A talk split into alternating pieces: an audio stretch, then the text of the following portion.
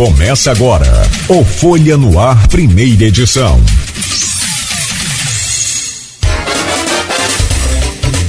Sexta-feira, 24 de março de 2023. Começa agora pela Folha FM 98,3, emissora do grupo Folha da Manhã de Comunicação.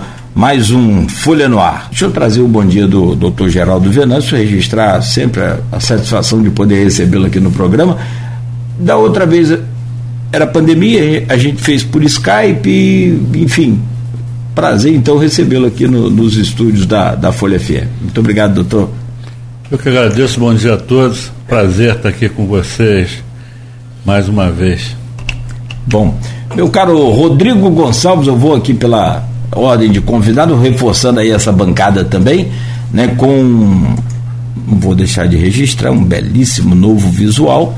Naturalmente, né, isso se fosse um Silvio Santos teria ido no Jaça, mas aqui foi também no mesmo nível, né? Bom dia, bem-vindo, Rodrigo. Bom dia. Parabéns Paulo. pelo corte. Obrigado. Eu poder, gostaria de ter o cabelo assim para poder. Você quer aquele famoso corte econômico que você corta e fica um bom tempo. Não, você Não pinto cabelo. Ah, Essa. bom dia, doutor Geraldo. É um prazer receber o senhor aqui. É... Bom dia, Beto. Bom dia, Luísio. Estamos aqui para mais um programa. Agradecer sempre a companhia de todo mundo que está com a gente, não só aqui em Campos, né? Agradeço sempre o pessoal de São João da Barra, São Francisco, São Fidélis, Cardoso, várias outras cidades aqui da nossa região. Além também, claro, de todas aquelas pessoas que acompanham a gente, no, acompanham a gente nas redes sociais aqui da Folha FM. É sempre um prazer ter vocês aqui. Essa semana que vem vocês vão me ver com mais frequência aqui. Certo. Aloysio Abreu Barbosa, bom dia, seja bem-vindo. Sem cabelo pintado, mas tranquilo. Bom tê-lo sempre nessa bancada. Eu não, pinto, eu não pinto cabelo, não passo base em unha, Essas não faço nada disso. Eu sou antigo. Estamos mas juntos. tem gente que velha quer, quer bancar nova também, mas aí fica cada um, lógico. Ah, sim. Hoje, hoje, é, é, hoje tem umas tecnologias modernas aí para cuidar da beleza, né? Eu sei que você conhece bem. Eu leio muito sobre isso. ai, ai. É, bom dia. É, Carlos Mangueira, bom dia Beto, bom dia Geraldo, obrigado pela presença. Vamos estar podendo conversar é. nos próximos três blocos. Bom dia Rodrigo. É, bom dia sobretudo você, é, ouvinte pelo streaming, telespectador do Folha no Ar. Nosso bom dia especial, se eu não der, Cláudio Nogueira me, me cobra aqui. Cobram ele, ele me repassa a cobrança. Os taxistas e motorista aplicativo que sempre nos acompanham nesse início de, de jornada. É que quando passo ali na, na Praça São Salvador, e eu moro na Pera de Góis, ali é ponto de parada de, de Uber. Eu saio ali, tem, tá todo mundo ouvindo é, a Folha FM, isso é muito legal, obrigado pela audiência. E aos professores, né? Geraldo, você está completando um ano na Fundação Benedito Pereira Nunes. O que, que você você pode dizer desse período, um período, um período emblemático, qualquer, em qualquer administração, né? um ano. Qual foi a sua maior dificuldade? Qual foi é, o que você julga que tenha sido o seu maior feito nesse, nesse período? Bom dia. Bom dia. É, na verdade, quer dizer, estamos completando um ano e já na próxima sexta-feira nós vamos entregar para a comunidade acadêmica, enfim, a nova entrada da Faculdade de Medicina de Campos Aquela entrada tradicional vai ser só para a Sociedade de Medicina e para o Sindicato dos Médicos, aquela da esquina. Tem uma outra na Alberto Torres, mais um pouquinho. Que nós levamos, tinha um terreno, nós levamos até a face da rua. Eu posso afirmar que essa nova entrada vai virar uma atração, uma atração turística, um novo prédio. Né?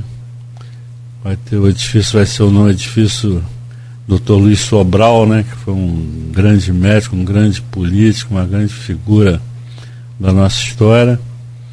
E é, foi um compromisso, foi uma coisa até curiosa essa, essa obra, Luiz, que no dia da eleição, final de fevereiro do ano passado, é, tem um Conselho Supremo, a acadêmica presidente do diretório é conselheira, votou, ela imediatamente depois que votou, porque isso é um, uma aspiração dos alunos há mais de 12 anos, essa, é uma nova, nova sede do diretório, enfim.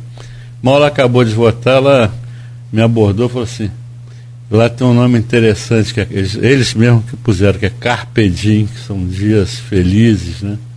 Carpedim aproveite o dia. É, é aproveite o dia. É. Virgílio, Eneida. Enfim.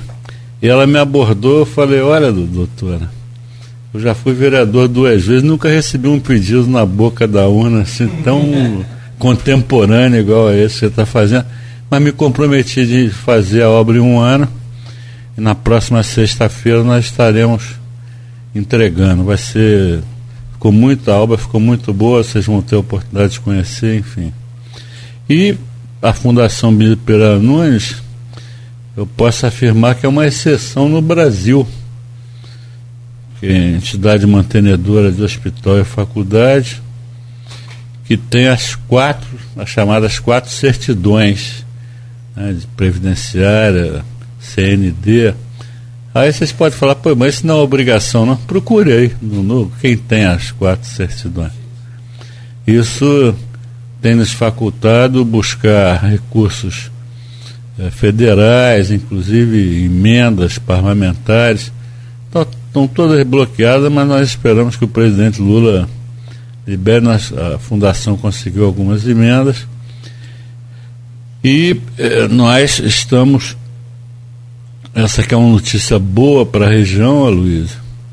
No próximo dia 31, isso é um entendimento que vem sendo mantido há 10 meses com, com a, o Albert Einstein. Né? O São Einstein. Paulo. É.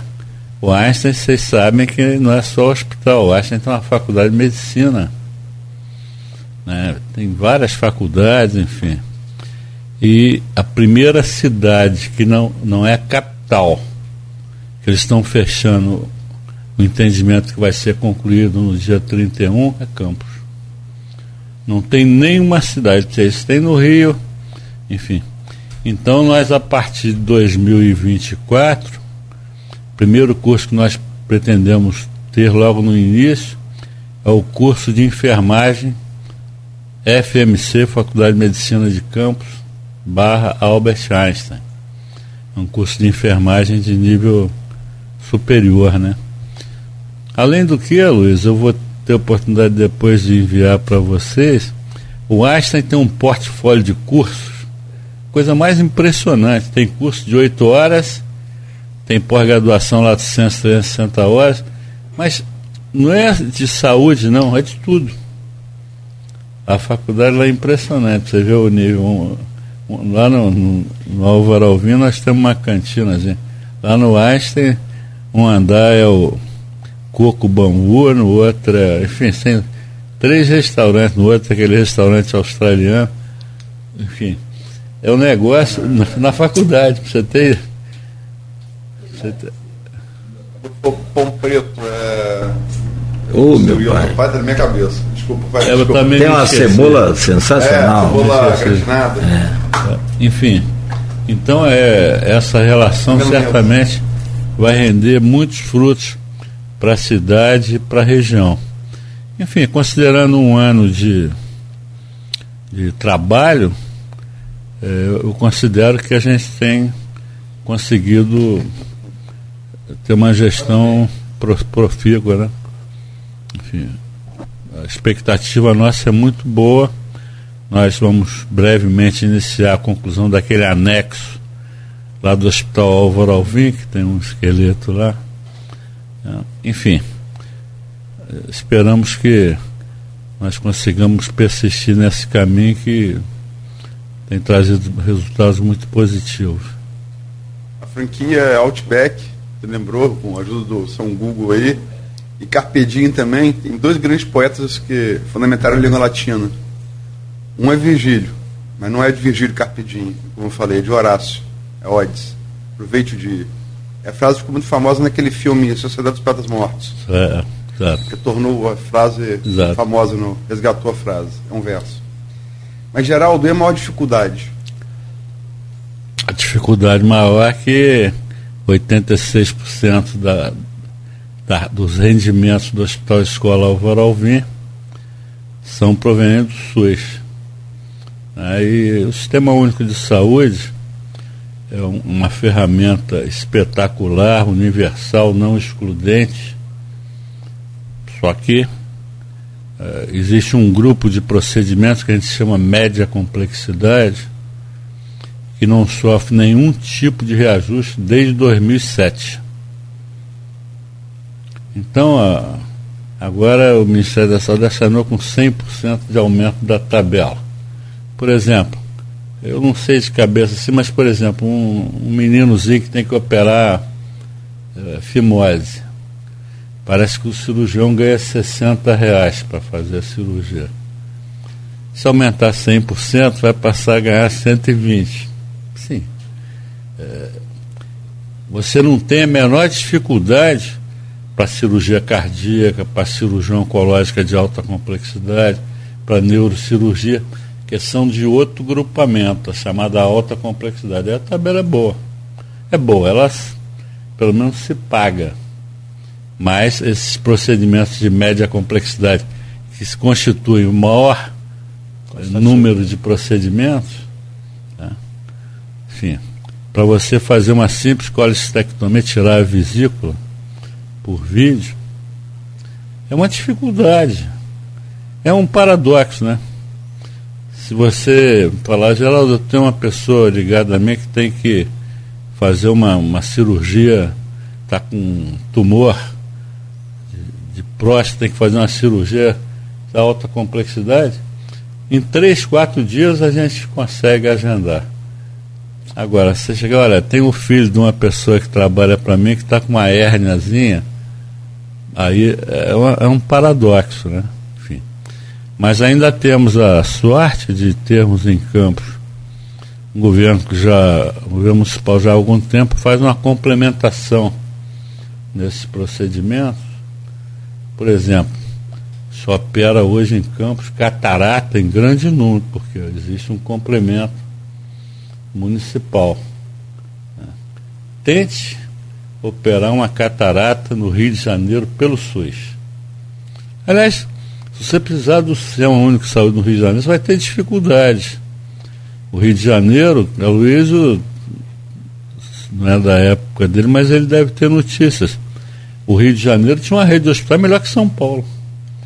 Quando a, deixou de ser capital, mas deixou uma herança, aqueles hospitais federais, Hospital da Lagoa, Hospital de Ipanema, Andaraí, enfim, bom sucesso, eram hospitais enormes, produtivos o que aconteceu? Nunca mais fez concurso federal. Os, os médicos, principalmente, foram se aposentando, falecendo. Hoje, esses hospitais estão totalmente, é, enfim, sucateados. Então, é engraçado, tá vindo, estão vindo pacientes do Rio fazer bariátrica em Campos, em Itaperuna, porque no Rio não consegue pelo SUS. É um procedimento. Doutor, é, a gente falou do, um pouco da Faculdade de Medicina, das novidades que estão por vir, falou também um pouquinho sobre o Álvaro Alvim, mas também tem um outro instrumento muito importante dentro da estrutura da Fundação, que é o Centro de Saúde Escola de Custodó. É que ele desenvolve um papel muito importante naquela comunidade, além de ser a oportunidade para os alunos irem, né, para, vamos dizer assim, para saúde básica, né, começar a ter contato com a saúde Sim. básica, ele é uma oportunidade também de melhor qualidade de vida para aquela população e região Sim. ali. É, inclusive, eu acho que no próximo dia 25 vai ter mais uma ação de vocês lá, né, que vocês fazem com frequência amanhã, né? Verdade. Queria que você falasse um pouquinho sobre esse trabalho e essa porta de entrada que muitas vezes é, o centro escola se torna. É, eu quero primeiro dar uma, uma, notícia que não foi divulgada ainda. É, a Fundação Bia relacionada ao Centro de Saúde Escola de Custodópolis nós conseguimos uma van, uh, o Lions Clube Internacional do Espírito Santo, que nos cedeu porque não estava conseguindo operar. Essa van chegou ontem a campo, novinha. É uma van com, que é um consultório oftalmológico. Ah, que legal. Né? É, o Lions já estabeleceu entendimento, nós vamos nos entender com o governo municipal, porque a sugestão que eu dei foi, foi priorizar as escolas municipais. Vocês devem ter notícia, às vezes o menino, a meninazinha no colégio, é, tem diagnóstico, entre aspas, da professora de transtorno de concentração, quando na verdade ela enxerga mal. Né? Então, é, nós pretendemos, junto a esses entendimentos com o governo municipal, o prefeito Vladimir achou a ideia ótima, enfim, é fazer uma, um calendário, porque quem faz o diagnóstico primário de erro de refração é a professora. Então você já iria com essa van já com alunos selecionados né, para receber óculos, enfim. É, Cláudio, você não tem ideia do número de crianças é, que um simples óculos com 0,25, 0,5 daria conforto. E aí, aí já vai entregar o óculos também, depois do exame, depois dos procedimentos? Sim, porque essa, essas, esses graus mais comuns, 0,25, 0,5, não sei se você sabe, é vendido até no mercado, né? Uhum. Já com o grau. Então são coisas de baixo custo que seria fácil de resolver. Agora amanhã nós vamos realizar lá uma grande ação social. Uma grande associação, vários tipos de atendimento, enfim, documentos, é, atendimentos médicos, obviamente. Odontológico, né? É, a animação está tão grande que parece que a, a, bateria da União da Esperança vai lá encerrar o evento. Que é da comunidade, é né? Da comunidade. O, a, a, localização estratégica do Centro de Saúde de Escola de Custodópolis, para quem não está identificado, é o UBS, que chamam UBS de Custodópolis. Fica lá na rua é, Júlio Armon. É, sob o ponto de vista geopopulacional, deve ser o ponto de Guarulhos onde há a possibilidade de maior número de pessoas irem a pé. Você parar e. É, o entorno ali são milhares de pessoas que podem acessar o centro de saúde de escola sem necessidade de.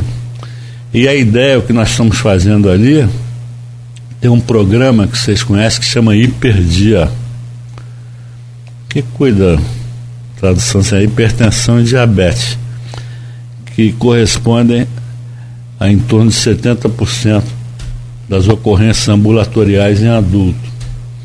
Então, e o hiperdia é uma abordagem multiprofissional, tem que ter cardiologista, endocrinologista, nutricionista, enfim. Nós estamos com o melhor é, programa de hiperdia da cidade. Né?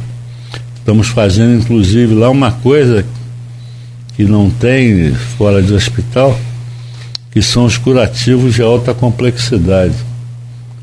Sabe que o diabético tem lesão microcirculatória, aquelas lesões, nós estamos cuidando lá dessas pessoas.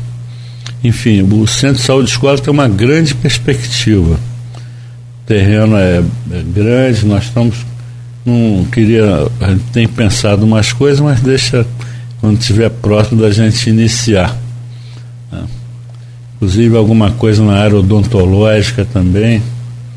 Porque Campos é um paradoxo, Luísa. Campos é um município do Brasil não sei, mas do Estado tem o maior número de dentistas com vínculo público na proporção populacional. Do Estado. E tem um fato curioso, diz a lenda, né? Que o último um dos concursos por volta de 2002 teve um, um candidato que chegou na, no lugar 236, mas tinha muita proximidade com a o sistema judiciário local, houve uma ordem para chamar até 200, e foi chamado. Chamaram 230 dentistas numa tacada só. Então tem um número enorme de profissionais e tem um sistema de atendimento público. Público é sabido, né? Insuficiente, enfim. É, não foi dito pelo próprio Paulo Irano aqui em relação a a reforma e restabelecimento de todos os consultórios. Né? Foram compradas mais não sei quantas cadeiras agora para tentar refazer, que foi um setor que durante muito tempo ficou realmente abandonado e equipamento é algo que vai sendo vencido. Né? Vai... O próprio Ferreira Machado tem dois odontólogos de plantão e não tem uma cadeira odontológica. Ficam lá é, isso é uma coisa que, infelizmente, com campos todo o Brasil. Você investe demais em pessoal e não investe em equipamento. É, e quando investe, é, fica sucateado e não há manutenção e quase sempre não é aproveitado. Então, o atendimento amanhã lá é. Começa às 8 horas da manhã, vai até o meio-dia. E é aberta a toda a comunidade da região. Aberta a toda a comunidade, toda a população. É. a última que nós fizemos teve um, foi, um, foi um grande sucesso. Geraldo, eh, eu queria voltar lá no, no Hospital Álvaro Alvim. Sim. Falar sobre. Você falou, fez algumas comparações, fez aí. A, até o, o Rodrigo, a Luiz, aqui o, o recentemente o Edilber Pellegrini teve aqui, que é o. Edilber. Edilber Pellegrini, da faculdade, diretor, diretor da Faculdade de Medicina de Campos, e, e ele falou: oh, tem uma novidade, aí vai ver que foi essa. O Rodrigo, então já adiantado aqui pelo doutor Geraldo Venâncio, que é lá com o Albert Einstein. É, parceria com a Faculdade de Medicina. É. A minha pergunta é sobre oncologia. Sim. E, e, o Hospital Álvaro Alvim tem um centro oncológico que atende também pelo SUS. Sim. É, é, eu queria verdade, que o senhor falasse um pouco, porque a gente fica aqui com muita gente fazendo tratamento em Itaperuna, e eu não sei se isso é falta de conhecimento ou se ainda perdemos em tecnologia, em recursos para outras cidades. Campos é uma cidade até privilegiada, que é o chamado UNACOM, que é a Unidade de Alta Complexidade em Oncologia. Campos tem três. Tem do Álvaro Alvim, tem do Hospital Doutor Beda e tem um menor na beneficência. Tem três. Né? A questão de, às vezes, vai um paciente para Itapiruna, mas às vezes vem para cá também, porque a, o tratamento oncológico está é, tá na alta complexidade. Os procedimentos de alta complexidade, quem regula é o governo do Estado. Então, o Estado é que determina que Dona Maria vai para cá. Obviamente, é, se tiver vaga na cidade, né, é, enfim, é preferível que seja agendado para a própria cidade, mas às vezes não tem vaga. E tem vaga em Itaperuna como o Estado que regula. Porque tem às vezes gente que reclama, porque tem que até alugar o, o, o um apartamento. Ah, uma... sim, sim. Mas você fazer. veja, por exemplo, um município com. O último censo foi, eu não sei, 600 mil habitantes, por é. volta disso. Não, o último deu que 474, tem... né? 400, é, é, diminuiu aí pra caramba. Tá e tem dois aceleradores lineares de última geração para fazer radioterapia. Um no Álvaro Alvim e outro no Hospital Doutor Belo. Para município com meio milhão de habitantes é raríssimo isso. Né? São equipamentos de altíssima complexidade, tem uma manutenção toda específica, então Agora, por que o tratamento oncológico infantil ainda é um problema? Porque a gente, o Edinho até colocou o Edinho. O PET scan? É. Não, não, não é o PET scan, ele está perguntando. A, tratamento oncológico infantil. Não, foi, infantil. O PET scan é para outro. Né? Não, o PET scan é um exame para detecção de, de eventuais metástases. Não temos aqui em campo? Tem, tem. Não tem na rede pública, então. Ah. Ah, Onde tá. que tem? Eu, eu acredito que tenha lá naquele grupo RadMed. Porque como é um serviço que não tem na tabela do SUS, o governo municipal, a Secretaria Municipal de Saúde, quando a necessidade, tem que comprar aquele exame para ser feito em Dona Maria. Tem, existem muitos procedimentos que não foram inclusos ainda na. Serem novos, né? É. Por serem mais novos, novos né? mais novos, claro. Bom, 7 horas e 38 minutos. Senhor Geraldo, vou pedir licença ao senhor, rapidamente para a gente fazer um, um intervalo. Claro. E na sequência a gente continua falando sobre saúde também. Daqui a pouco no programa com o doutor Geraldo Venâncio, hoje nosso convidado. E tem uma informação interessante: fundador do Hospital HGG, Sim. Hospital Geral de Guarulhos, que tem o nome de Geraldo da Silva Venâncio. Não, não, meu geral... pai, em determinado momento, o prefeito Arnaldo Venâncio deu o nome dele à fundação, porque era independente. Ah, tá. Mas em 2009 a gestão municipal resolveu acabar com a fundação Dr. Barcelos Martins, que mantinha o Ferreira Machado, e a fundação que levava o nome do meu pai, que mantinha o. Até foi uma coisa curiosa na época, que disseram que Arnaldo Viana fez para me agradar, né? Para eu não conhecer essa história do. Ah, boa. Vamos ao intervalo, a gente volta já. Já voltamos com o nosso Folha no Ar, ao vivo aqui pela Folha FM, ao vivo também no Face, no YouTube, no Instagram, com a Luiz Abreu Barbosa na bancada, Rodrigo Gonçalves, que eu peço para abrir esse bloco. Estamos conversando com o doutor Geraldo Venâncio. Rodrigo, por gentileza. A gente está falando sobre né, alguns, algumas ações previstas para o Hospital Álvaro Alvim, né, que faz parte da Fundação BD de Pereira Nunes, a qual o senhor é presidente, completando um ano à frente. E a gente viu agora recentemente também o lançamento do programa SOS Coração, né, que foi lançado com a presença inclusive do secretário de Saúde do Estado, que teve aqui, o doutor Luizinho, né, que é justamente para o tratamento de infarto agudo, infarto agudo né, que é um, um caso que muitas vezes as pessoas tinham um problema e às vezes ia para o Ferreira Machado, ia para o Hospital Geral de Guarulhos, muitas vezes não tinha esse acompanhamento devido, os exames necessários e acabava aí né, morrendo. Queria que senhor falasse um pouquinho sobre isso e de que forma isso chega ao Hospital Álvaro Alvim. Muito bem, isso é um projeto, uma aspiração antiga da classe médica, enfim. Quem durante algum tempo batalhou muito para que isso virasse realidade foi o nosso saudoso colega Macou. doutor Macou. Né? Obviamente ele era mais relacionado ao chamado stroke, mas era, ia atender também a, a questão da coração. Antigamente, né, na época que a gente tentou junto com o Macou isso, a gente chamava da hora de ouro, mas na verdade são em torno de três horas. Porque quando ocorre a obstrução coronariana aguda, é, ocorre o chamado infarto. Só que existe um período que vai até três horas, três horas e pouco, que se nesse período, do início do sintoma até a mesa de hemodinâmica, esse período for inferior a três horas e meia, por aí, você reduz em 90% a necessidade de cirurgia aberta para revascularização miocárdica. Porque, na verdade, quando se faz o cateterismo hoje, você tem a possibilidade de colocação imediata de um, dois ou três estentes. E hoje a coisa avançou tanto, Luiz, que você já tem estente que libera medicamento farmacológico na luz, na luz da, da artéria. Então, é, esse, isso já foi iniciado. Né? As unidades de solução terminal eh, são a Santa Casa Misericórdia e o Hospital Escola Álvaro Alvim.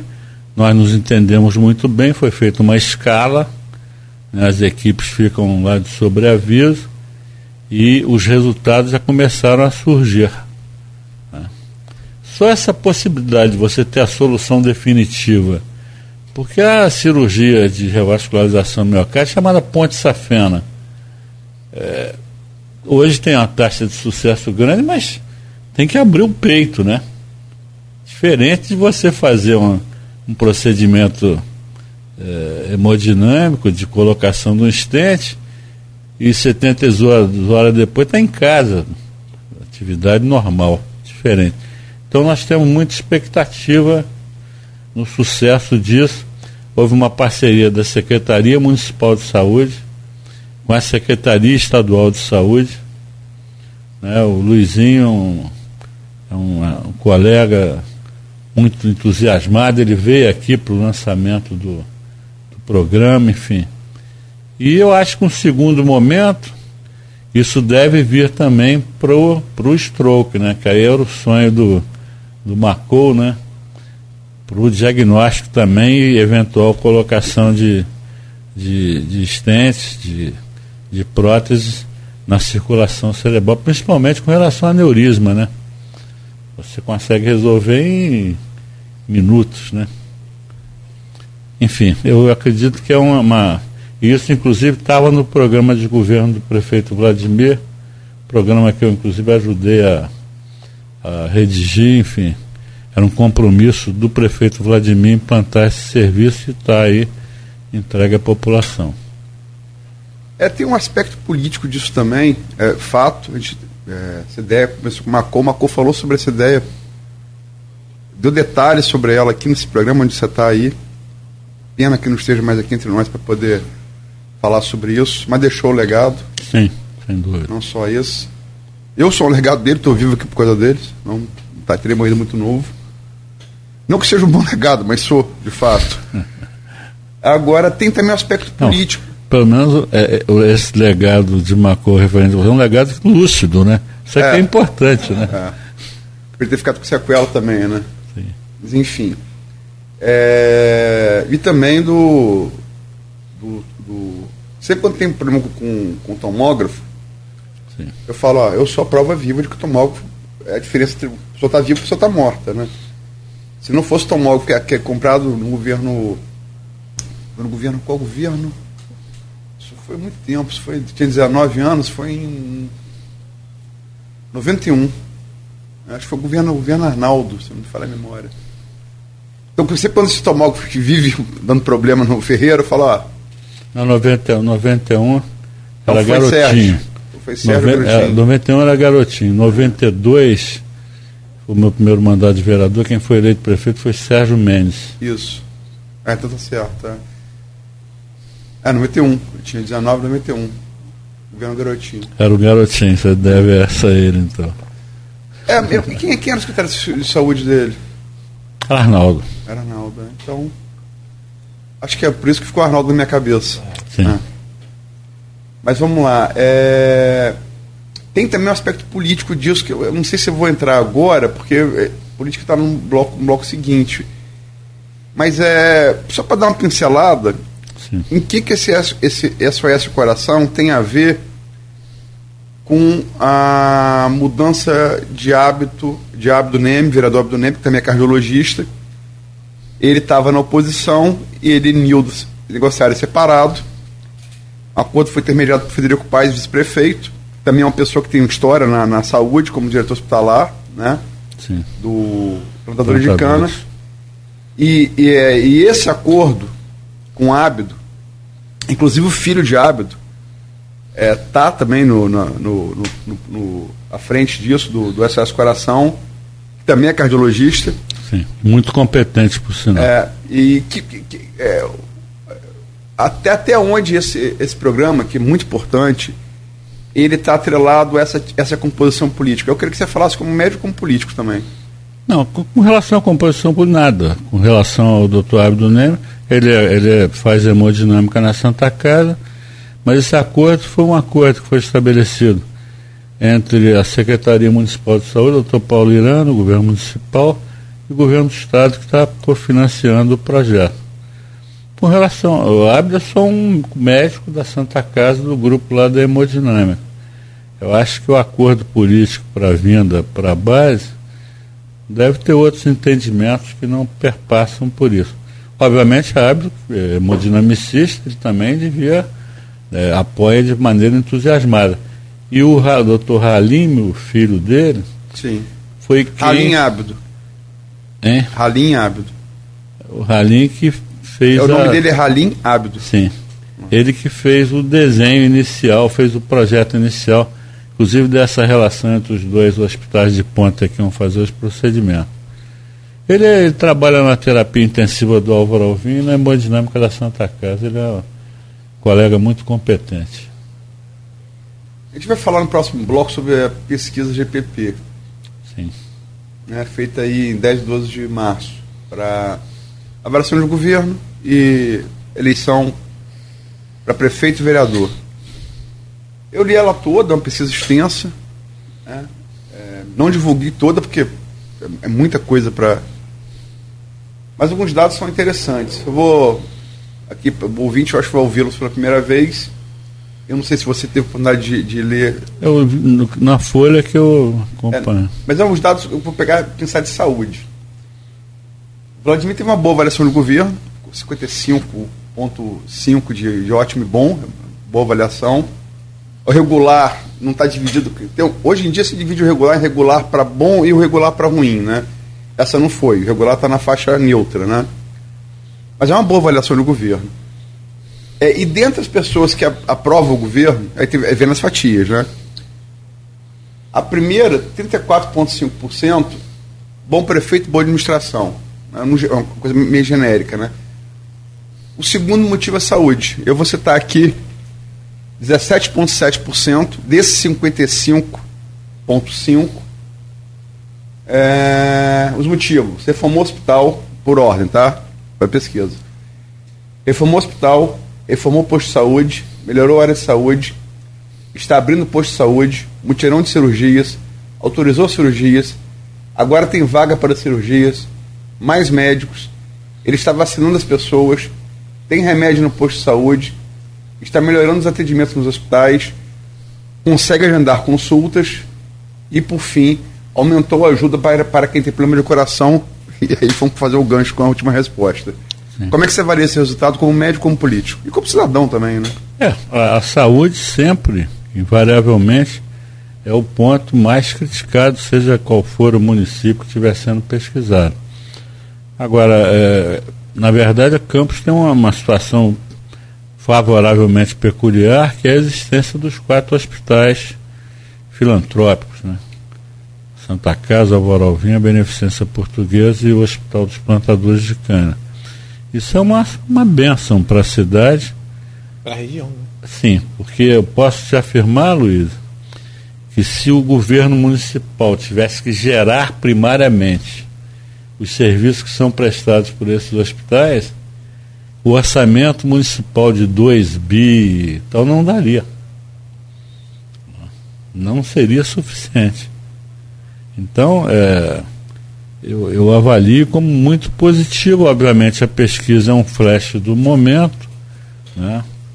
mas é, eu considero é, o governo atual, o prefeito Vladimir, ele é muito jovem ainda e tudo isso, mas ele tem uma vantagem. Até como médico eu avalio assim de forma objetiva. Ele gosta das pessoas, ele gosta de gente. Ele se sente bem nas comunidades, ele, por isso que ele frequenta mesmo de maneira cotidiana. Você vê que é uma coisa que ele faz de forma totalmente espontânea. Né? Isso é uma, é uma, uma, uma vantagem. Né? Enfim, mas está muito cedo ainda, porque as pessoas no Brasil terminou a eleição, o cara tomou posse, começa a se projetar a próxima eleição. Né? Ainda tem o que o Mário Cova chamava da praga da reeleição, né? Ele diz que a pior experiência dele foi ter sido reeleito em São Paulo, porque já sabe que vai acabar daqui a quatro anos.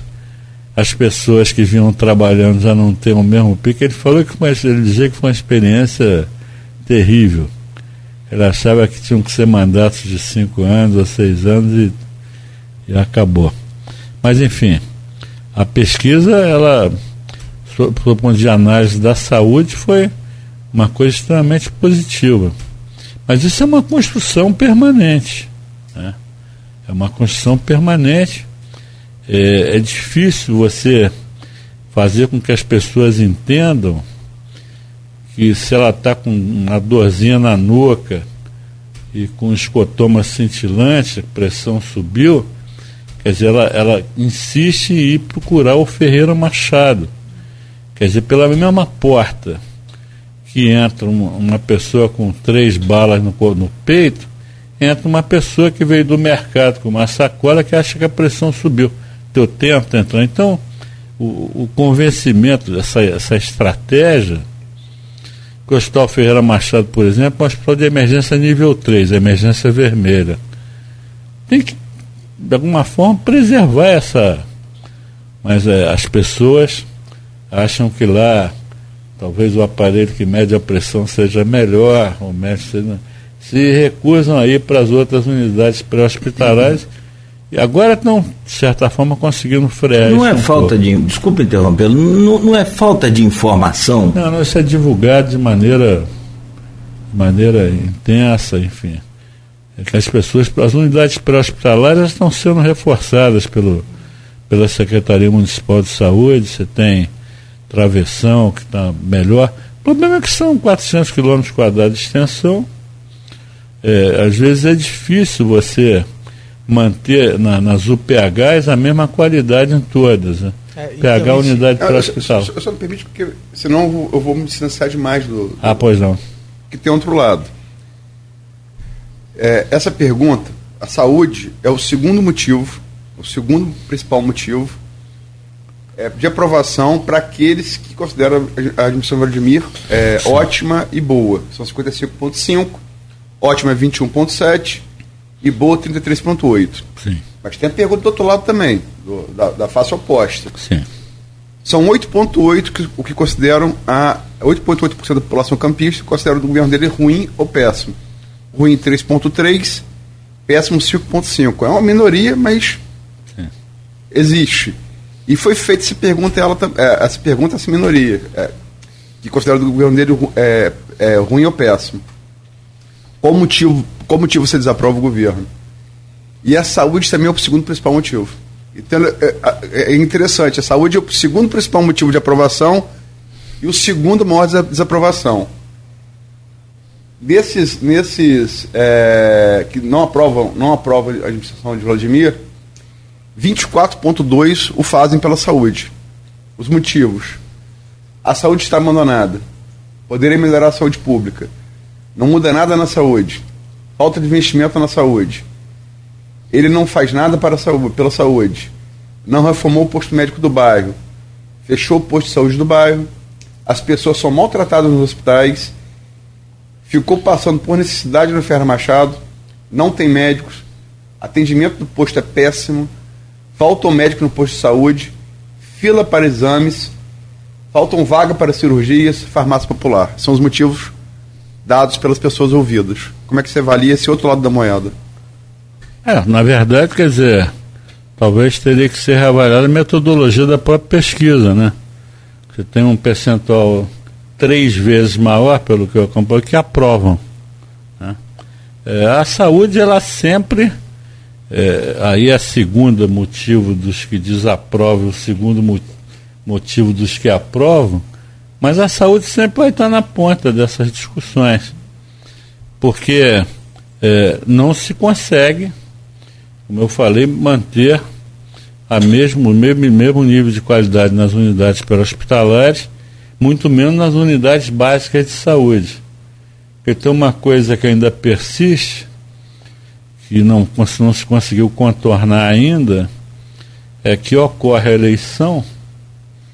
É, eu já fui secretário de saúde três vezes, o vereador ganha a eleição Aí se aproxima do prefeito, eu tenho Mariquinha aqui que me ajudou muito em tal lugar. Eu, eu preciso prestigiá-la. O que, que, que ela sabe fazer? Nada. Então bota na UBS. Mas só que a pessoa hoje tem que saber usar o computador para poder regular consulta especializada. Aí, aí começam a ocorrer diferenças, né? Tem uma portaria que não é cumprida já de algum tempo que teria que ser no mínimo técnico de enfermagem para assumir a UBS. A UBS. Entendeu? Então você chega, às vezes tem o Beto falando, podem me criticar. Tem UBS, eu não vou dizer qual, mas que as pessoas chegam lá às sete e meia da manhã, as consultas especializadas não tem mais, mais ficha porque, enfim, Mariquinha, Mariquinha já...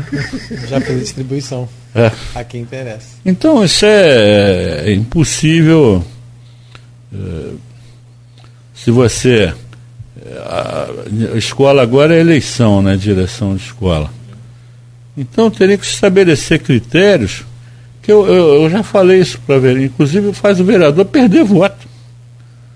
Se ele coloca, indica uma pessoa é, minimamente porque se a pessoa não sabe entrar no sistema agendar pelo computador, ela vai ter que pegar os encaminhamentos de consulta, vir aqui na regulação da Secretaria de Saúde, esperar agendar, enfim. É, se alguém pede parente por conta da competência de Mariquinhos, também se volta contra o vereador, né? Sim. Sim. Contra o prefeito. Também. Como a Covid foi fundamental na derrota de Bolsonaro. Sim. Tem, tem, tem outro lado. É, eu acho que foi uma parte importante, porque tem tantas partes que foram relevantes na não eleição dele, mas convide mais por pelas coisas que ele falou, mas enfim. Mas se bem que o Lula também está falando besteira, besteira para danar, né? É, eu estou apavorado com. É. é. É um, é um programa à parte, mas Lula de outro. Pega a pilha lá com o Marreco de Maringá por causa de. E dando luz a, a Moro de novo. É, Marreco de Maringá. É, é Moro, eu sei, eu sei, é, eu sei, assim. eu sei. Mas desculpa, você ia fazer uma pergunta relativa à saúde, eu te não, cortei. É, eu só queria, é, você queria dar outro é, dado não, da pesquisa. Perfeito. Era só uma observação em relação ao que aconteceu durante muito tempo, por que as pessoas buscavam Ferreira Machado. Porque muitas vezes as pessoas iam nessas unidades né, pré-hospitalares e não tinha médico. E aí o que acontece? Porque quando falta médico no, no Ferreira Machado, pode acontecer que mas não falta médico. A pessoa chega lá, a hora que ela fala vai ter oftalmologista, ela vai ter cardiologista, vai ter tudo. Mas nessas unidades, muitas vezes ela não tinha, ela não encontrava profissional. Porque faltava profissional muitas vezes. Então, não sei se isso é um problema. Mas a informação que eu tenho é que isso se reduziu é, então, Mas era aí por isso que ficou esse hábito das pessoas irem ao Ferreira Machado. Porque ela sabia que lá tinha o profissional. Então, ela ia aqui, às vezes, no Saldanha Marinho, é. e era um médico para atender 30 pessoas do, na emergência. Diferente de Ferreira Machado. Então, foi por isso que durante muito tempo isso, isso aconteceu. Mas eu creio é. que agora. Né, o Hospital de Guarulhos está é. uma grande. Sim, sim. Deixa eu fazer então, é, se, se me permite, se eu sou uma observação, uma pergunta. É, a relação dos hospitais conveniados com ah, o município se esgarçou ali no final do governo Rafael.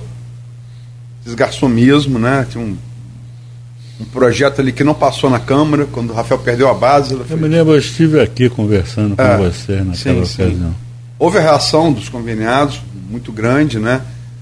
Eu me reuni com vocês, vocês estavam, é, enfim, é, para saber o que, qual era a demanda, os detalhes, né? É, e essa relação, ao que parece, foi pacificada. Sim. Qual a importância dessa boa relação com os conveniados para manutenção num grau. Onde a gente viu aqui, a saúde consegue ser o segundo principal motivo de aprovação e o segundo de desaprovação. Como a questão é importante e complexa. É, qual a importância dessa aparente pacificação com os conveniados para se manter uma saúde pública em campos no mínimo, no mínimo razoável? Olha, Luiz, isso aí é, é, pode ser respondido com uma palavra com relação a essa importância que é a resolutividade. Você vê, por exemplo, o governo municipal, ele com os quatro hospitais, o complemento da tabela de média complexidade, ele gasta por mês pouco menos de 5 milhões de reais, em torno de 5 milhões de reais por mês. A folha de pagamento do Hospital de Guarulhos, do Hospital de Guarulhos, estou falando do Ferreira, vai a mais de 7 milhões. A resolutividade do Hospital de Guarulhos, quer dizer, a resolutividade é a, o caso chegou, foi resolvido, o paciente vai para casa. É inferior a 7%. Mesmo na ortopedia, a parte maior dos casos, a resolução final, quer dizer, colocar placa, a correção final é no, na Santa Casa ou no Álvaro, mesmo na ortopedia. Então o Ferreira Machado e o Hospital de Guarulhos, na parte, são hospitais de passagem. Né? a importância é essa, que a relação estando boa, para o governo a resolutividade aumenta de forma exponencial, é o que tem acontecido. Pois nesse mês, nós não terminamos o mês, acho que já foram operadas, para dar um exemplo lá no Álvaro Alvino, não tem números exatos, mas só catarata mais de 70. Um mês que não terminou ainda.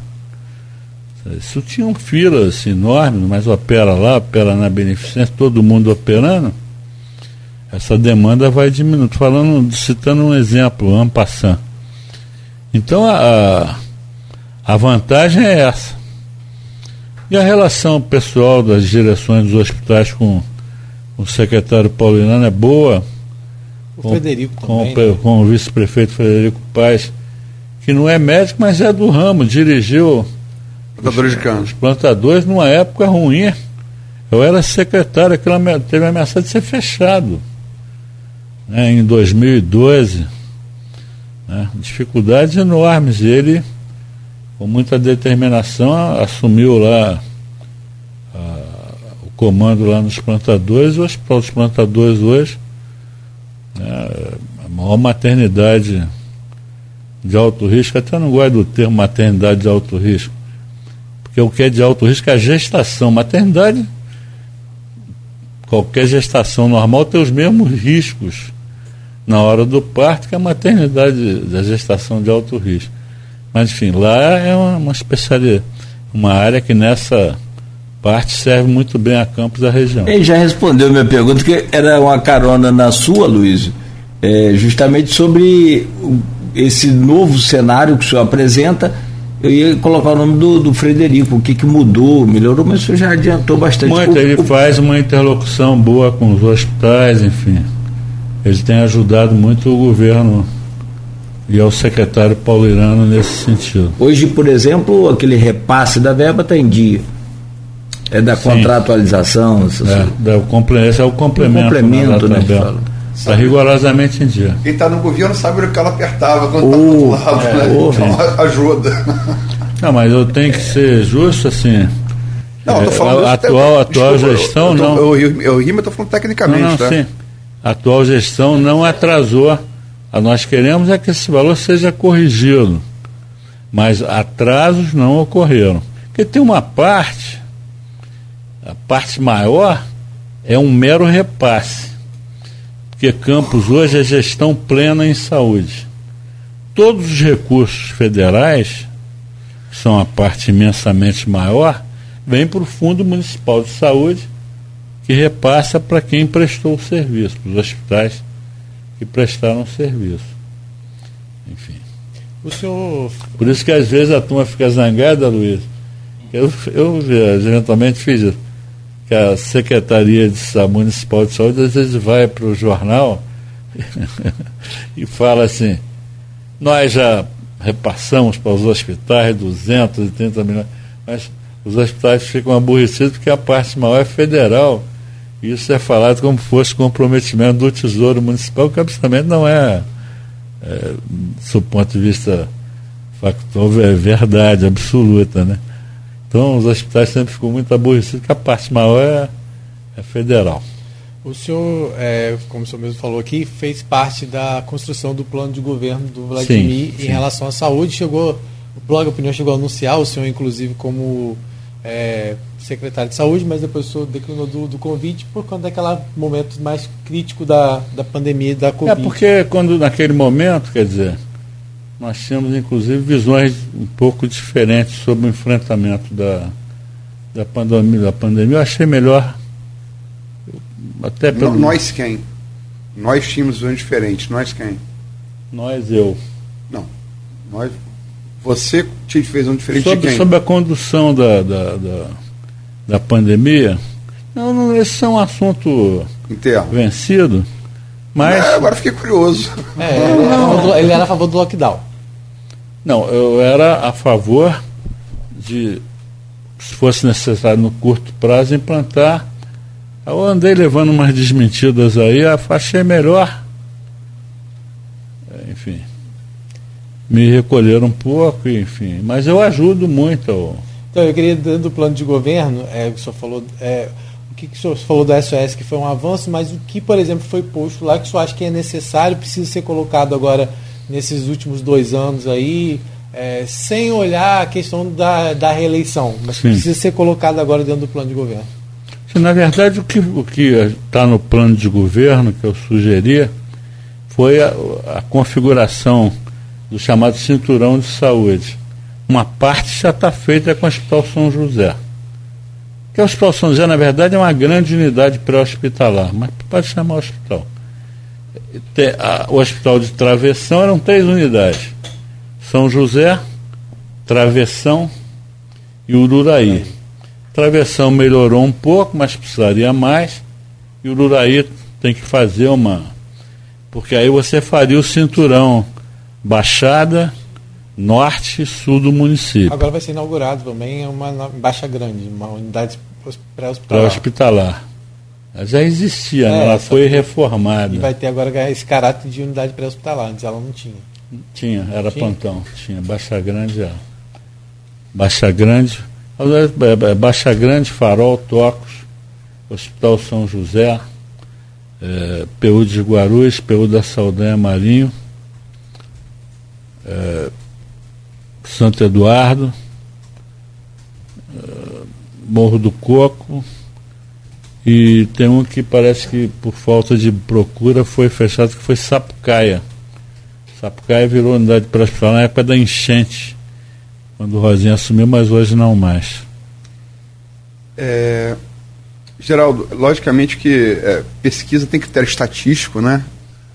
Pesquisa na enquete, pesquisa tem critério estatístico. É, inclusive o William Passos, que é geógrafo com especialização em estatística no IBGE, domina essa, essa metodologia, que é, às vezes é complexa. Ele atestou, a, o, o, ele atestou o, a correção da metodologia, perdão, do GPP, porque ele foi conferir é, o percentual das fatias e, são, e era exatamente o percentual do IBGE. Tantas mulheres, tanto, tanto de renda. Essas proporções IBGE aponta a população de campos foram obedecidas rigorosamente na pesquisa do GPP. Né? É, não tem esse critério estatístico de afirmação que eu vou colocar aqui.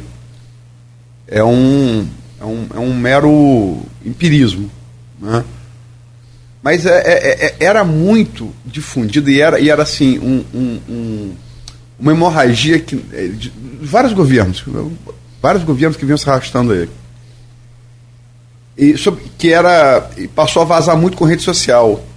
As imagens de, de vídeo é, e, e, e fotos de pacientes amontoados nos corredores. Isso era um problema há, há algum tempo, certamente mais de uma década.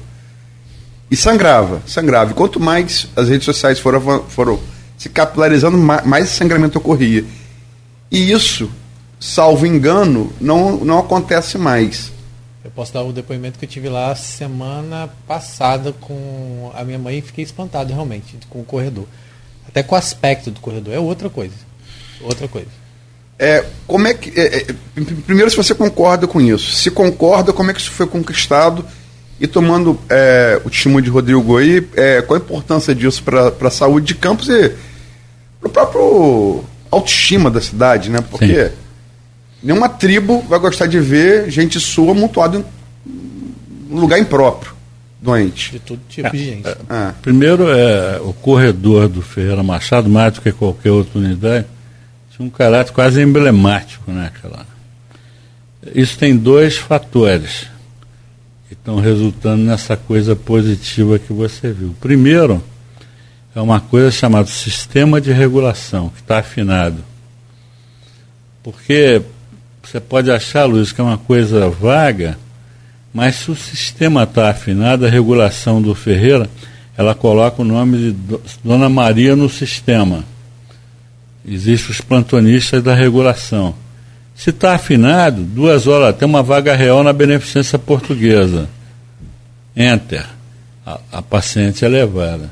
Que a boa vontade tem que existir na inserção do nome de Dona Maria no sistema, no reconhecimento daquilo pelo sistema de regulação, na busca de vaga real, na liberação da vaga e no encaminhamento para o hospital onde teria essa vaga real. Isso aqui é a afinação. A outra coisa, é, os médicos na ponta, que trabalham por produção nos hospitais, estão recebendo em dia. É um conjunto de coisas. Porque eu, eu posso te afirmar, Rodrigo, se o médico emergencista do Ferreira Machado estiver aborrecido, ele deliberadamente lota o corredor. Chega uma pessoa, estou com dor no pé, deita aí. Uma pessoa, estou com dor nas costas, deita aí. Esse é, na época o pessoal brincava, chamava operação padrão, fazendo é, correlação com o que a Polícia Federal eventualmente fazia em aeroporto e passaporte. Então, isso aí, é, você vê que o governo ele está fluindo nessa relação com os profissionais de saúde de forma uniformemente positiva. Então, Ô fulano, faz isso não. É. Mas tem que saber chegar, né? Nogueira. Tem uma pergunta aqui no grupo de WhatsApp. Aliás, tem outras. Eu vou pegar essa aqui do Buchaú, que me fez a gentileza de sumir, mas está aqui, ó. Do Geraldo Venâncio, Alexandre Buchaú. Profissional de saúde é. também, odontólogo. Conheço, odontólogo conheço, também. Conheço. Né? É, qual o tamanho dos hospitais filantrópicos, em especial do Hospital Escola Álvaro Alvim, na saúde do município. Qual o impacto a questão saúde terá na próxima eleição municipal? Então são duas, né? É. Bom dia, Buxaú. Obrigado pela pergunta. É, o, a, o tamanho da importância dos hospitais filantrópicos, basta você fazer uma conta do número real de leitos disponibilizados efetivamente para internação em todas as suas vias. Se você pegar a disposição de lei da Santa Casa, da beneficência dos plantadores e do Álvaro Alvinha, para internação, você vai passar de 85% da disponibilidade de leite para internação. Seja qual for a motivação. Então, é, é, é, esses números são extremamente importantes. Com relação à importância da saúde para o próximo embate eleitoral é 2024, né? É, logo ali. 2024. Que é o tema do próximo bloco. Por óbvio vai ser.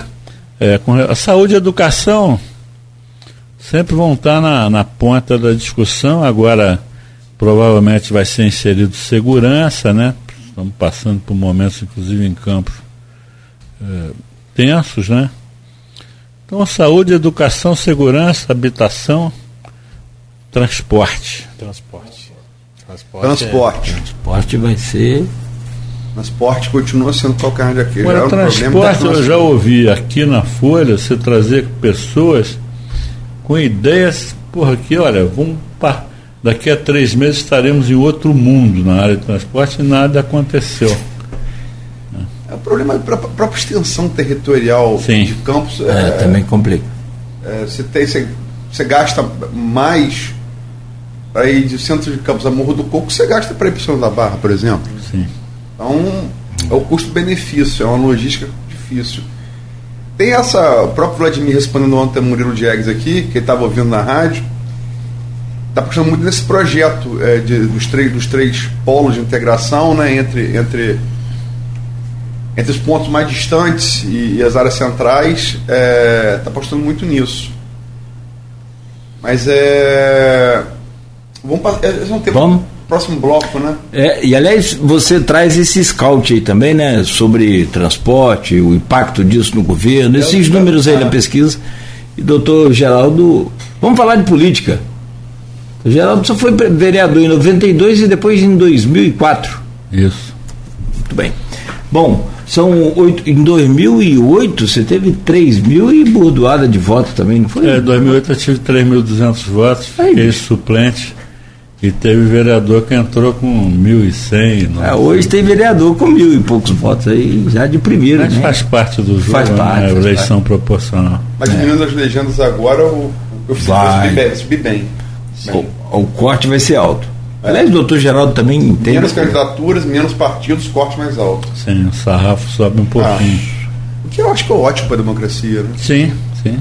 E a vara tá curta, né? o sarrafo tá alto e a vara tá curta. Hoje recebendo o doutor Geraldo Venâncio, é médico, é professor, é presidente da Fundação Benedito Pereira Nunes. De volta com o Folha no Ar, ao vivo aqui pela Folha FM. Hoje no programa com o nosso convidado Geraldo Venâncio, médico, professor e presidente da Fundação Benedito Pereira Nunes. Temos na bancada o Rodrigo Gonçalves e o Aloysio Abreu Barbosa, que eu peço a gentileza de abrir esse bloco aí, por favor, Aloysio. Vamos dividir esse bloco. É, pacificação, o Rodrigo tem que mais de perto. Mas eu vou começar pegando o mote da- do, da bloco anterior com pesquisa de PP.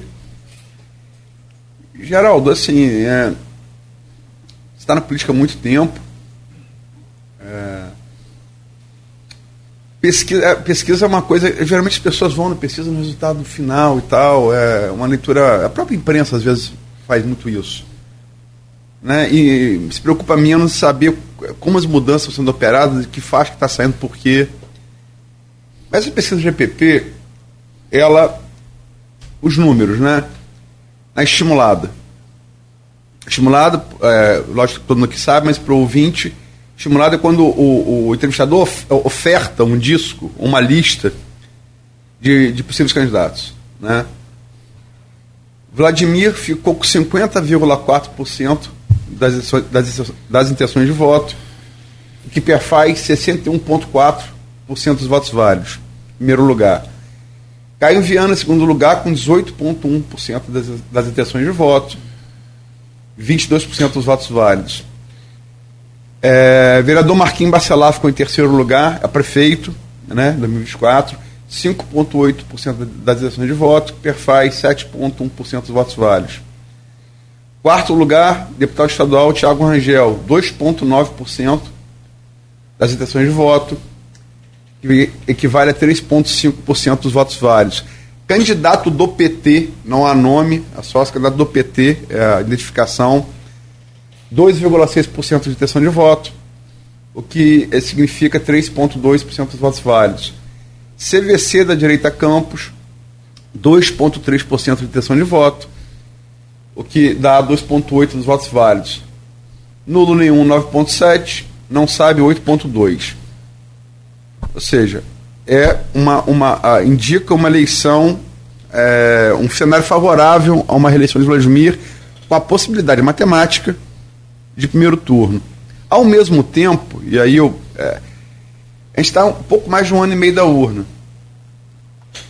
É, a gente olha sempre para estimulada, mas nessa distância da urna, a, espo, a espontânea talvez conte, conte mais.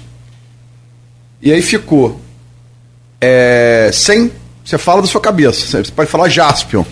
Eu vou votar em Jaspion. Né? É, a pergunta: em qual candidato prefeito você votaria se a eleição fosse hoje?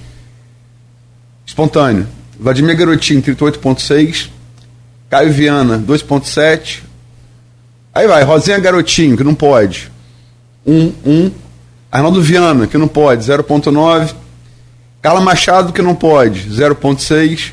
Marquinhos Bacelar 0.4, Rafael Diniz 0.4, alguém de fora da cidade 0.3, Cassiano 0.3, Natália 0.2, o candidato não político 0.2, alguém do PT 0.1, Lulo nenhum 7.7, não sabe, não respondeu 46%.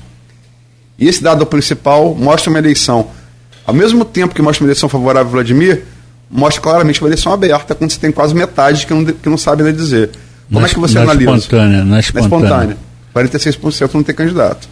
É, o que, que concordando com você, que tem muito mais experiência na análise de pesquisa, nesse momento, certamente que eh, não só os outros pretensos candidatos, mas como o prefeito atual, eles valorizam muito mais a pesquisa espontânea.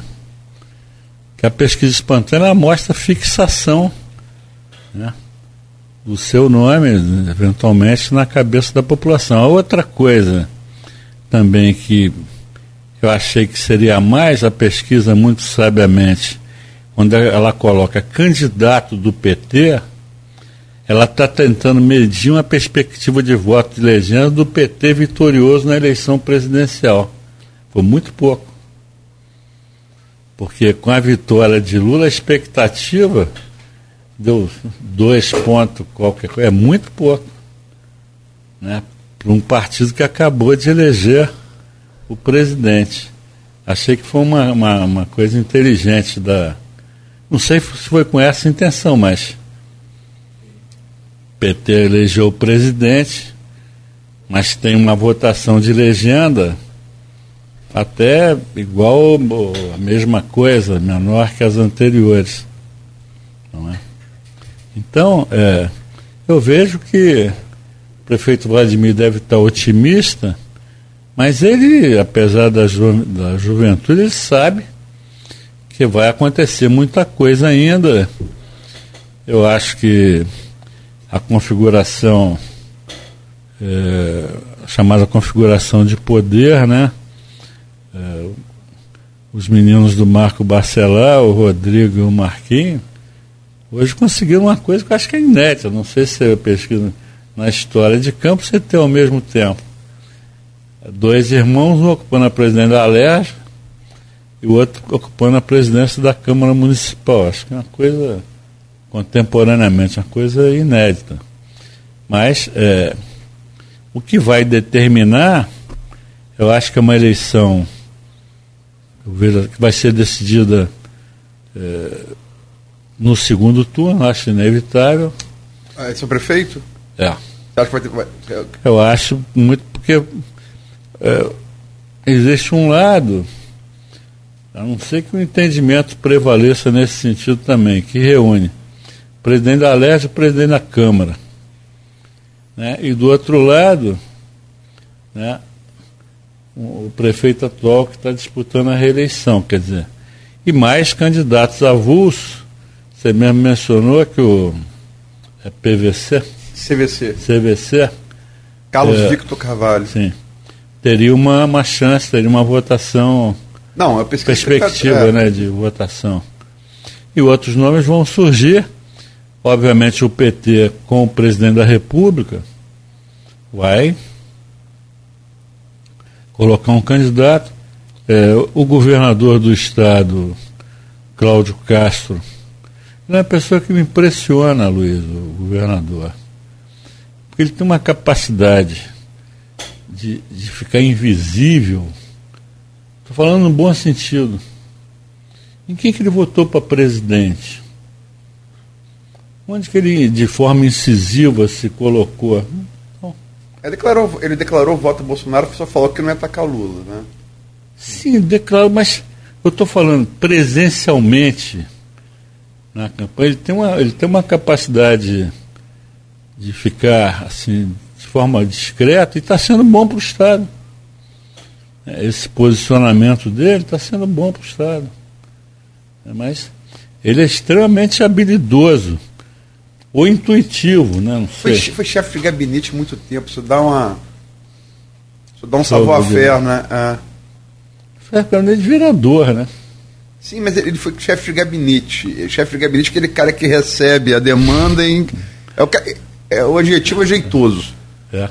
Chefe é. de gabinete é o cara jeitoso. É. E ele tem, ele parece ter essa característica política, né? Ele é um cara jeitoso. É, aglutinador, né? Enfim. É, ele, no dia ele saiu, ele fez a, a posse dele, ele foi um dos únicos que teve esse apoio declarado a Bolsonaro e foi para a posse de Lula. Ele, né? Então, assim, desde o início ele mostrou esse poder de articulação. É, desde o momento que ele falou. Ele falou, o Lula venceu, agora não tem mais essa de ficar dividido e vamos para lá. Aí ele foi, tanto que a posse dele foi rápida porque ele seguiu para Brasília para posse de Lula. É, você vê, por exemplo, na, na saúde, o governo do Estado tem apoiado, tem estabelecido cofinanciamentos com campos muito positivos. Muito também pela absoluta baixa produtividade das, dos hospitais públicos lá no Rio. Mas o Rio é fogo, você tem o município do Rio que, que chamam na Secretaria de Estado de Saúde Metropolitana 2, é um termo, mas é um cinturão de pobreza em termos de resolutividade em saúde. Então aquilo é um, é um caldeirão permanente. Muita violência. Hein? E muita violência. Você pega, por exemplo, São Gonçalo, daquele tamanho, população que é mais que o dobro da população de Campos. Vê o que tem de capacidade física instalada na saúde nada.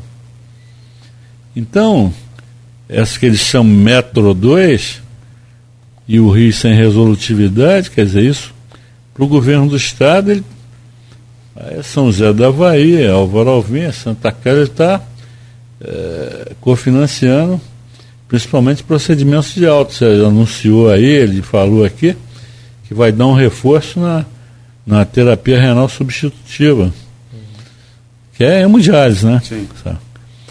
Nós estamos nos preparando novamente a voltar a oferecer transplante e que na verdade o que, que acontece? Toda vez que você vê assim, que boa notícia, aumentou a expectativa de vida do brasileiro em dois anos. Expectativa de vida média.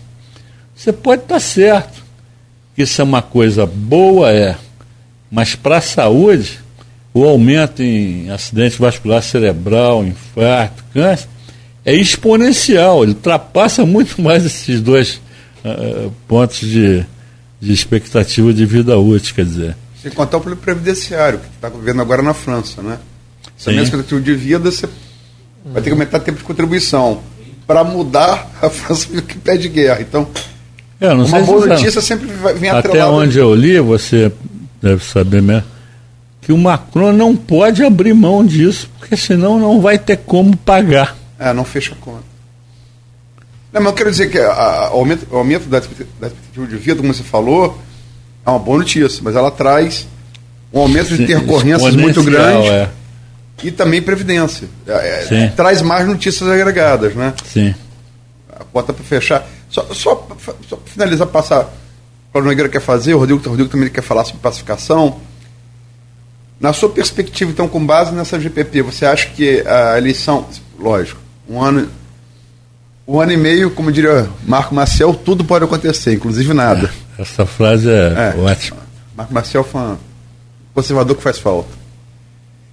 É, com base nas pesquisas de hoje, mesmo numericamente apontando na, na estimulada a possibilidade matemática de Vladimir ganhar no primeiro turno, você acha que é uma eleição, você projeta uma eleição de dois turnos para prefeito? É, tem, tem sido assim, mas eu quero registrar também que é, Vladimir, com o temperamento, enfim, com as realizações que tem feito, pode, de repente, explodir, né?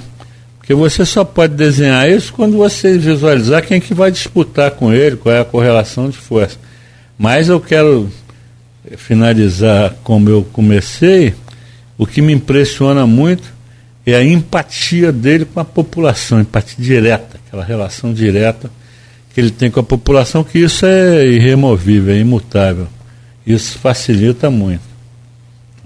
Deixa eu colocar uma questão, você falou na é, invisibilidade do governador, na capacidade de se tornar homem invisível. Não falei no sentido assim, Sim, pejorativo. Pejorativo não, não, no não. sentido.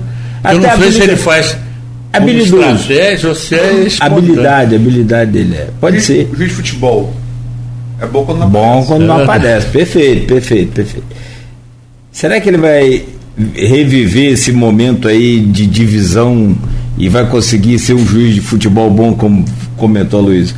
Na eleição de 2024 para prefeito de Campos, que ele tem o presidente da Assembleia, que é parceiro dele, braço direito também no governo, e aí tem aqui uma força do, do, do, do Vladimir na prefeitura. Sim. Como é que vai ser? Você, você eu consegue acho, Eu acho que tem sido. Porque a Luiz sabe melhor do que eu sobre isso. Ele é o governador. Ele gosta muito de Rodrigo, mas existe uma palavrinha com quatro letras que interfere muito com uma palavrinha chamada voto. Né? Por isso que ele está vendo o desempenho de Vladimir, ele está junto com o Rodrigo. Ele foi o grande avalista dessa aproximação. Que eu, eu, eu, eu parabenizo os dois. Isso é uma coisa sábia, pô. Uma coisa sábia. Se continuasse aquele ambiente, acabava chegando uma pessoa. É, como é que está na pesquisa? Alguém de fora da, da cidade. cidade. Coisa bizarra isso. Né? Mas é, eles tiveram sabedoria. A 50 cabinetes na Câmara estava batalha campal, né? Estava um negócio horroroso de ver. Sim. Nunca vi mais daquele. Não, nós tivemos grandes embates, né? Não, não, mas era físico, Geraldo. Físico. Parecia a guerra da antiguidade, linha de oplita. Eu tô empurrando um ao outro, pô, meu irmão. É. E, todo mundo, e todo mundo com arma de fogo. Aí como, não. Vou acabar onde numa dessa? É. Eu, eu, eu, vi cenas. Rodrigo. É, agora, eu. Tá passando cachorro. Eu vi cenas ali. Eu não imaginava ver na minha cidade. Eu achei que era coisa do século XIX, nem do XX. Graças a Deus a, a coisa abaixou. Agora, mas que o homem está cobrindo a câmera é o Rodrigo. A gente tem que falar sobre essa questão do Cláudio. Só, essa, é, Cláudio falou sobre o governador e o próprio prefeito já deixou claro que ele vai para o partido que o governador definir. Que ele vai para um partido que esteja alinhado com o governador. Então isso né, reforça ainda isso. Né? O governador, mesmo estando aliado a Rodrigo, o Vladimir provavelmente vai estar no partido alinhado ao governador. E isso deixa esse cenário mais assim. É muito se fala dessa questão da pacificação, é, dessa, dessa disputa por espaços, muitas vezes. Né? é, a chegada de, agora de Ábido, a chegada de Nildo, muito se fala para a questão de fortalecimento de nominados para a próxima eleição, e como você já colocou aqui, vai ser uma eleição com menor número de candidatos, o máximo de cada partido tem que ser 26 para disputar a Câmara, né, 25 mais um, sendo 30% do gênero, de gênero, é, de gênero diferente, né, ou seja, geralmente se trabalha com, a, com, a, com 30% de mulher, né, mas poderia, por exemplo, ter um partido com 70% de mulher e 30% de homem, não teria problema.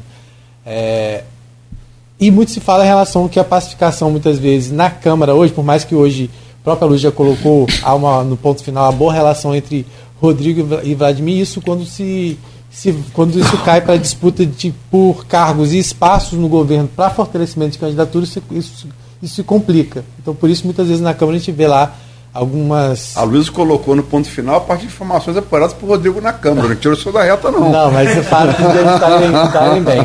Queria que o senhor falasse um pouco sobre isso. Eu só acho que é possível ter a pacificação pela governabilidade, mas o próprio Marcão disse aqui. Pacificação, né? Pacificação pela governabilidade é possível, mas pacificação por espaço político, isso é impossível de, de existir. Isso acho que isso ainda pode render muito daqui para frente.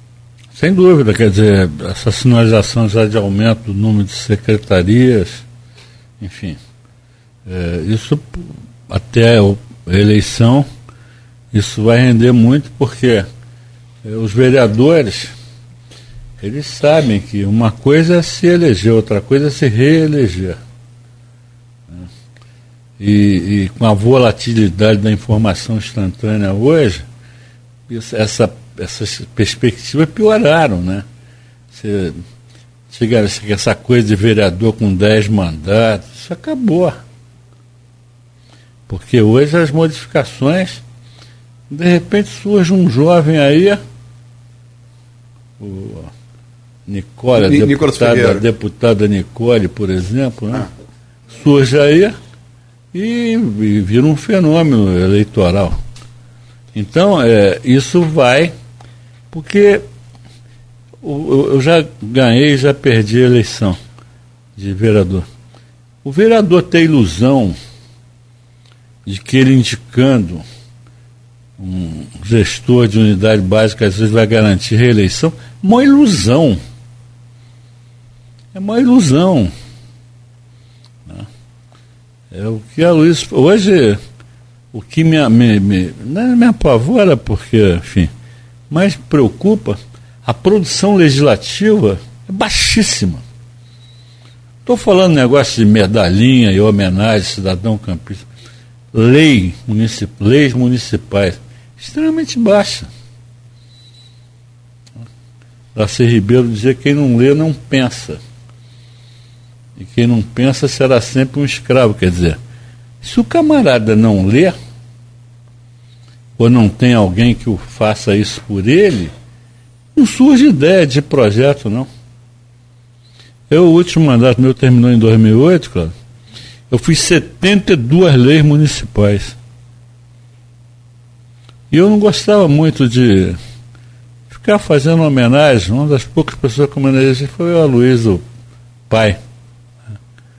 Enfim, é, a produção legislativa, eles podem discordar, é baixíssima, efetiva. Bolsonaro foi deputado durante seis mandatos, nunca aprovou nenhum projeto de lei e ficaria de presidente. Então. Não, mas eu tô, eu tô constatando tudo como fato, né? Como é que você, como ex, ex, ex eu sei, mas é, é um fato. É, é, como é que você, como ex-vereador, e você pegou legislaturas muito qualificadas, dos dois lados, como é Sim. que você, de 0 a 10, que nota você dá para a representação Goitacá na Câmara de hoje e por quê? Eu acho que essas coisas teriam que ser 0 ou 10. Mas eu acho que 4, 5. É 5 nota de corte para fazer segunda, segunda época, para ter uma chance. Agora tem que eu vejo até o, o Marquinho Bacelar está tentando fazer reuniões sobre segurança, já te acompanhei na, na Folha. Esse papel da Câmara em discutir temas e fomentar cultura enfim. É, é, eu acho muito interessante essa possibilidade. Você tem um prédio bonito, podem ocorrer exposições ali no, naquele hall de entrada, enfim, tem muitas coisas que podem ser feitas. Aquela TV, câmera, não sei nem que fim levou, se aquilo parou. Não, continua. Continua. Tem Continua. canal aberto, inclusive. Enfim, eu, eu Eu penso. acompanho sessões por ela. Eu, Pelo YouTube também tem. Geraldo, Você falava é, em- só, só, questão, só para essa questão nominata. O senhor hoje está afiliado a algum partido? Rapaz, eu, eu, eu nem me. Eu, eu acho que. Foi a última na última. Eu confesso que eu não me lembro, eu teria que fazer uma. eu- Não, PDT não, seguramente não. Não mais. Eu, na verdade, eu, filiação, eu vou ter que. eu- você pode até achar, eu não me lembro. Mas eu fui filiado ao PSDB. Esse Sim, foi o meu. de Geraldo no município sempre foi tucano.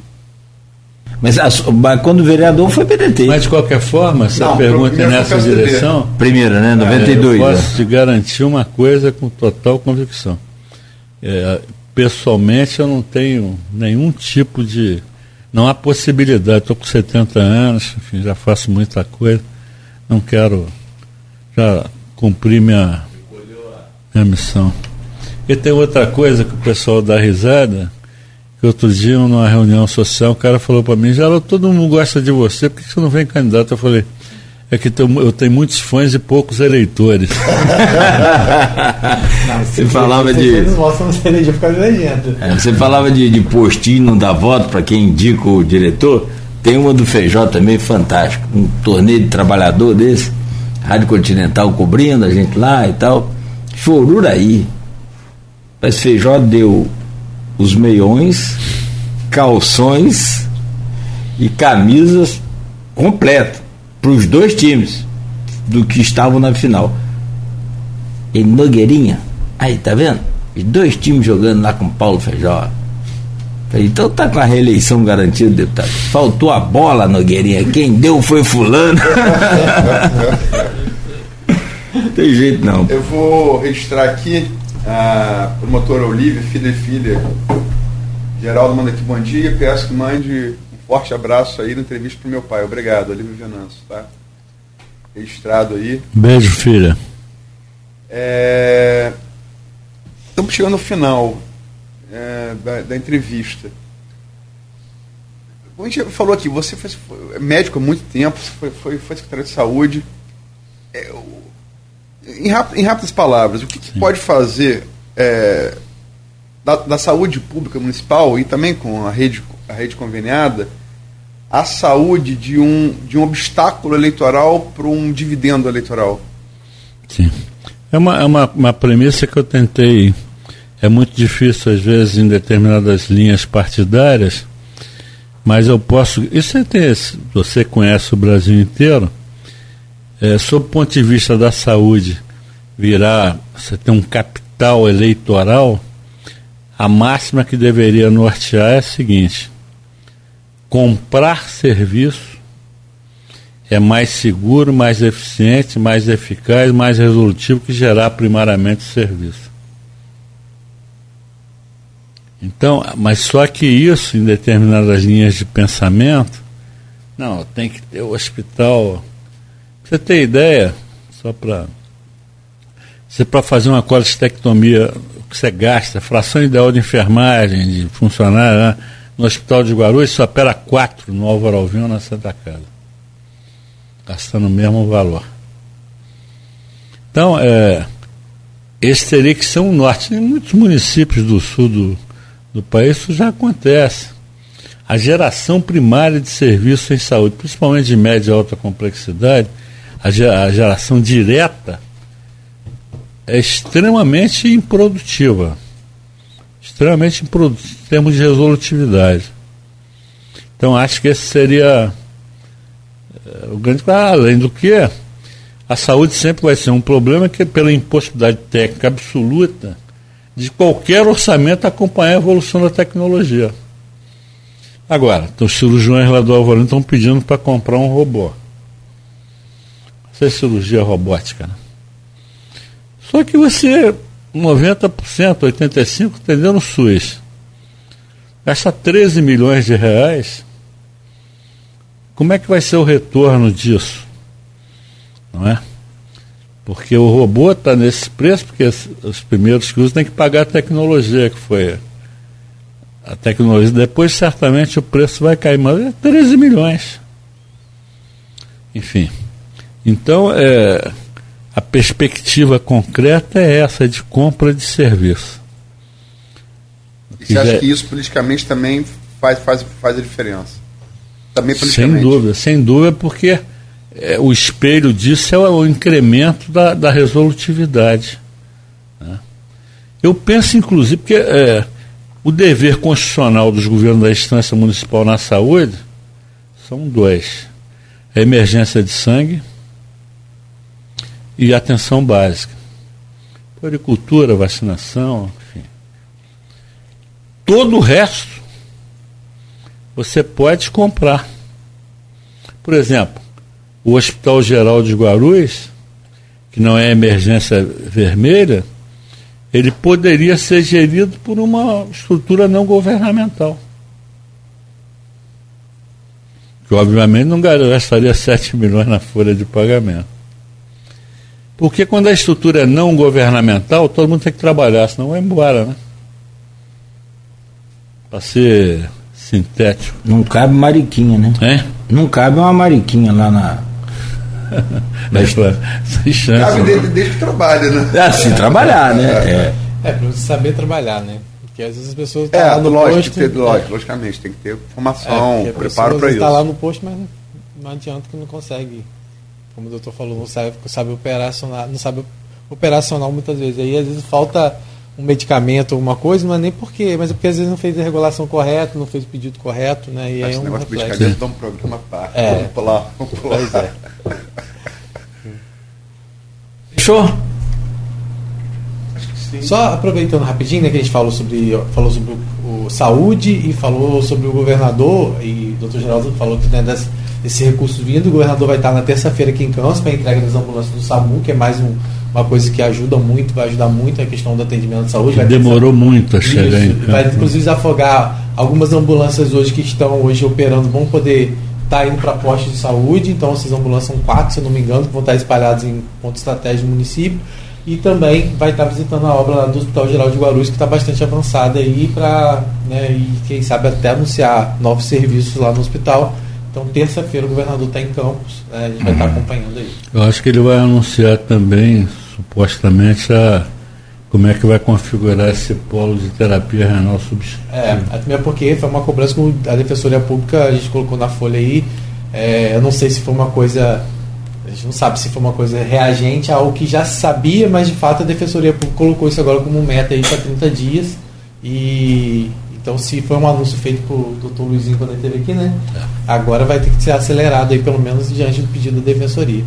E aí eu queria que o senhor, antes de terminar, reforçasse também o convite para que as pessoas estivessem lá no, no Centro de Saúde Custodópolis para a ação que se não está desenvolvendo. Exatamente, amanhã, sábado, entre boa, boa. iniciando às 8 horas, terminando ao meio-dia, grande ação social lá no Centro de Saúde Escola de Custodópolis, que lá eles conhecem como UBS de Custodópolis, né? E vão ser ofertados diversos tipos de serviço à população. É, vai ter que, rapidinho, só para a gente falar, pessoal de casa, vai ter atendimento odontológico, coleta de preventivo, teste HIV, sífilis, hepatite, recreação infantil, apresentações culturais, vacinação adulta, é, visitação à horta medicinal que tem lá, que é muito bacana, eu conheço projetos de degustação lá de chás, oficina de plantas medicinais, é, vacinação de animais, corte de cabelo e ainda para fechar a apresentação da tradicional bateria da União da Esperança, que é lá de Custodópolis. Isso aí. Eu queria, finalizando, a gente falou de saúde, deixar, Luiz, você meus votos que a sua saúde se mantenha o enfrentamento da máquina tricolor na semana que vem. Haja coração, como de dizer, dizia não, diz Galvão, né? É, muito obrigado. Doutor Geraldo, obrigado. Muito obrigado ao senhor pela, pela entrevista mais uma vez. Muito obrigado pela presença aqui nos estúdios. Boa sorte sempre lá. A inauguração do prédio da nova entrada. É no dia 31, né? Semana que vem. É. Depois do, do aniversário Carpe da cidade. Carpe é, é na sexta-feira que sexta vem, às 10 horas da manhã. Beleza. Né? E mas ficou muito, muito bonito, tá tudo bacana. muito bacana. Bacana. Saúde para todos aí. Obrigado, Saúde, obrigado, Aloysio. Saudações tricolores. Ô, Aloysio, bom dia, muito obrigado. Bom final de semana também, já adiantando aqui para todos né, aqui da bancada e para você também. E, ah, claro, evidente, despedir do doutor Geraldo Venâncio depois dessa provocação aí, não tem jeito. eu, eu sou. Realmente eu acho flamenguista, vocês têm razão, muitos de vocês críticos muito padrão do flamenguista, é, que é muito fanista, né? Inclusive, o, o, eu digo isso, o, o, o brasileiro em Copa do Mundo é um flamenguista. Não ganha nada, toma pau a, de, desde do, do 2002, é, é, o, é o melhor do mundo. Né? Não ganha de europeu desde a final contra a Alemanha em 2002, mas é, comigo ninguém pode. Realmente eu acho que. Mas eu não sou, eu não.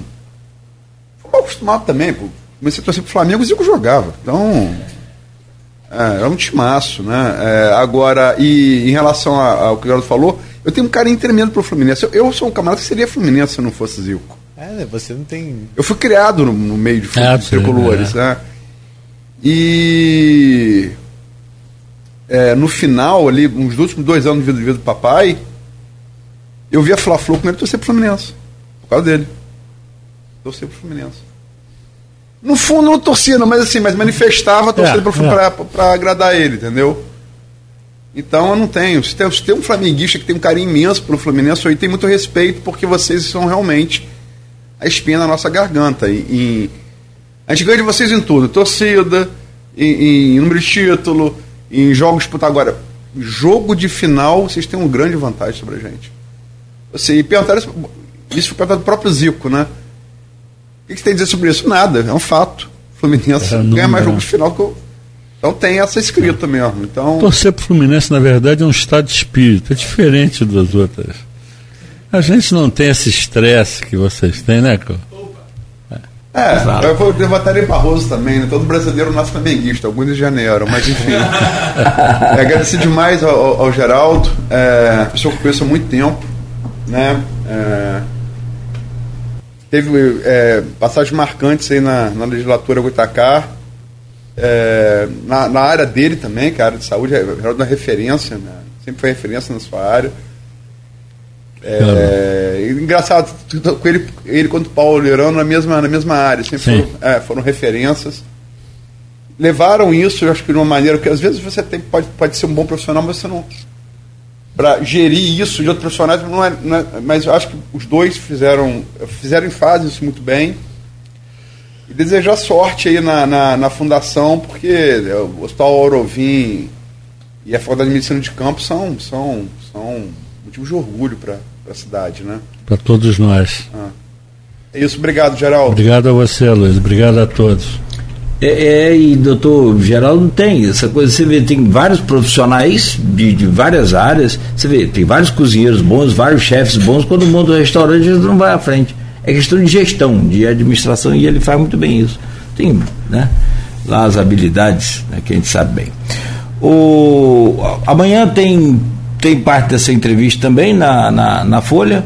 Vai ter, vai ter, vai ter, vai ter é, eu vou fazer um, um apanhado dessas entrevistas, talvez eu e o Rodrigo, a gente vai conversando isso, até sobre isso ontem, para o ponto final. Das análises também da, da, é, da, da, da semana, porque foram uma repercussão da pesquisa, sim, né? Perfeito. É, mas é, a gente vai trazer sim, mas já no, no opinião do jornal no ponto final. Coluna, que era do seu amigo Luiz Barbosa. É. O bom, não no, no, no opinião no, no ponto final. Ponto final. Perfeito. Gente, bom dia a todos. Mais uma vez, obrigado. Rodrigo também. Semana que vem, tamo aí. Se Deus quiser, a partir de terça. Segunda, vamos conversar com o doutor Haroldo Igreja, que é médico oncologista também. Grande cirurgião. Cirurgião, né? Vai estar conosco aqui também. Tá? E a todos, um bom final de semana.